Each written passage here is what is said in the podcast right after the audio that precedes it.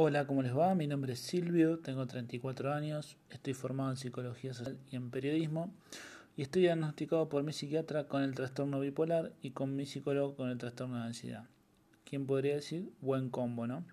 La idea es de este podcast es poder eh, hablar sobre estas afecciones eh, que padezco, eh, comentando un poco sobre las transiciones que he tenido en estos últimos tres años al respecto, cómo me mantengo hoy en equilibrio y eh, cómo poder cuidar la salud mental eh, y el bienestar de una persona. Ah, voy a hablar desde mi experiencia, voy a hablar desde lo que pasé, eh, voy a hablar de, desde el punto de vista de lo que viví. No es una verdad absoluta, no es una verdad generalizada, sino que es algo de la experiencia propia. Espero que les pueda servir y que podamos estar en contacto eh, para lo que necesiten. Saludos.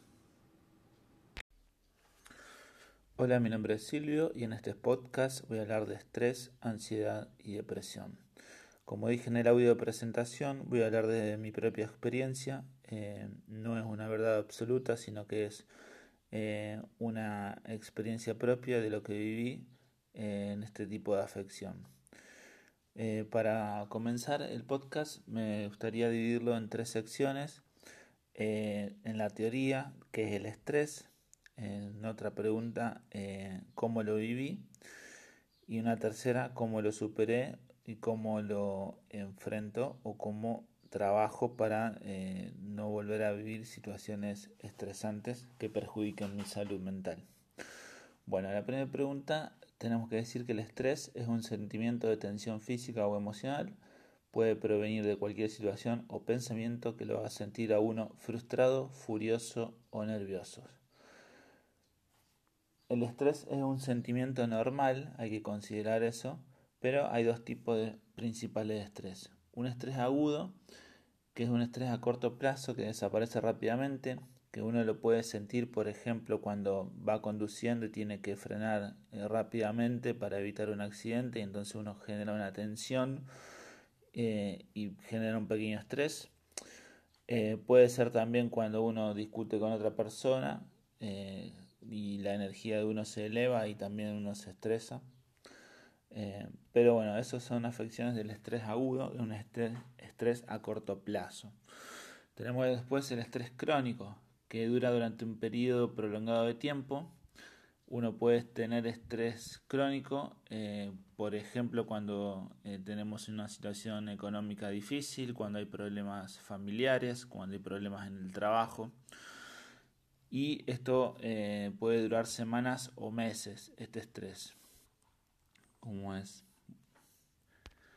Bueno, en estas situaciones, en lo que yo viví fue un estrés crónico durante un periodo de tiempo. A ver, en el año 2017 estaba trabajando en una empresa en administración. Eh, al su vez estaba terminando de estudiar psicología social, por lo cual el final de la carrera implicaba tanto desde lo teórico como, como desde lo práctico eh, un esfuerzo importante estaba empezando a hacer las primeras prácticas en un proyecto aparte de lo que es la carrera y a su vez estaba con las prácticas profesionalizantes de la propia eh, finalización de la carrera sumándole a esto que tenía actividades em, extra laborales en la parroquia a la cual participaba y también eh, tenía los quehaceres diarios de la vida cotidiana. O sea que mi rutina está bastante cargada de actividades. Entre esas actividades lo que no había para mí, para mi percepción, era tiempo de descanso.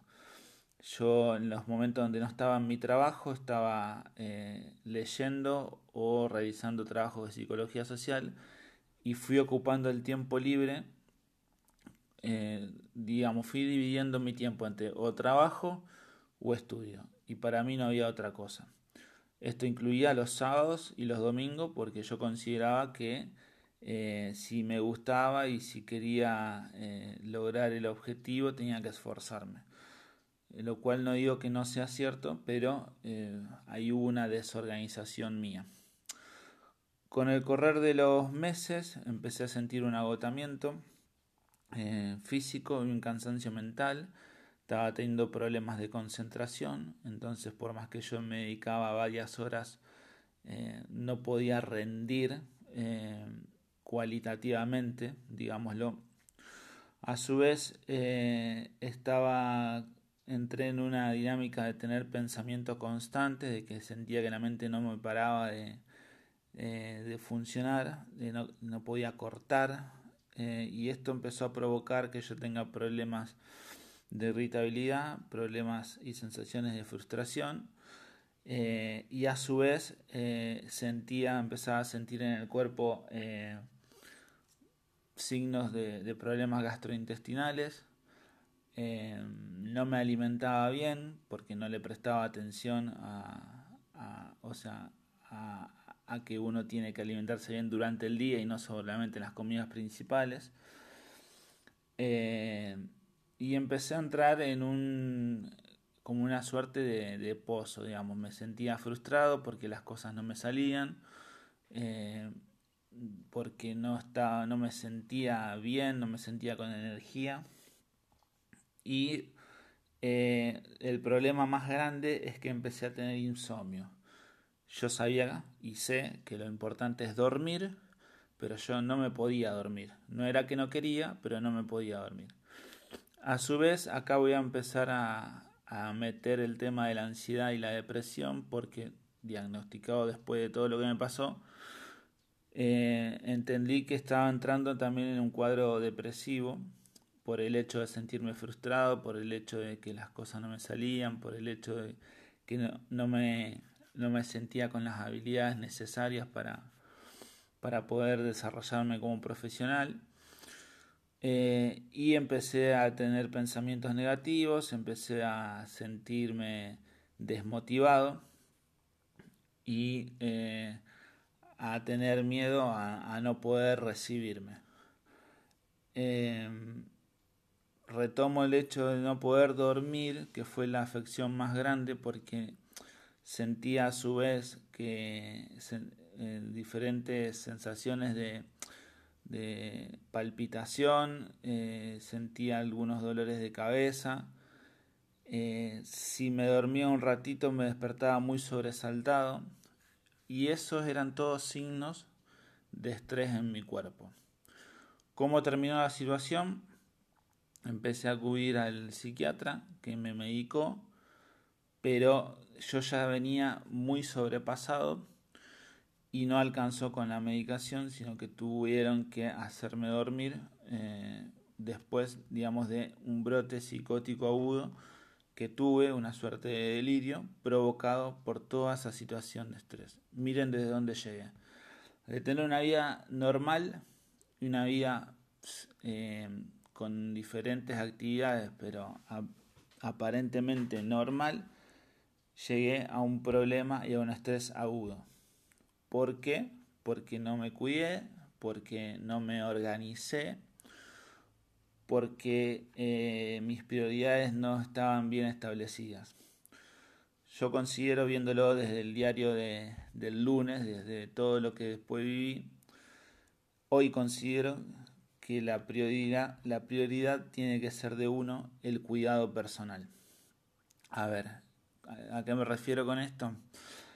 Cuando uno dice, bueno, la salud es lo primero, eh, no se refiere solamente a, abrigarse si hace frío o, digamos, o, a cuidarse del sol en verano, sino que en el día a día, en el plano de lo que es la salud mental, es justamente cuidar eh, la organización del trabajo, la organización de la rutina diaria, eh, darnos un espacio para nosotros mismos.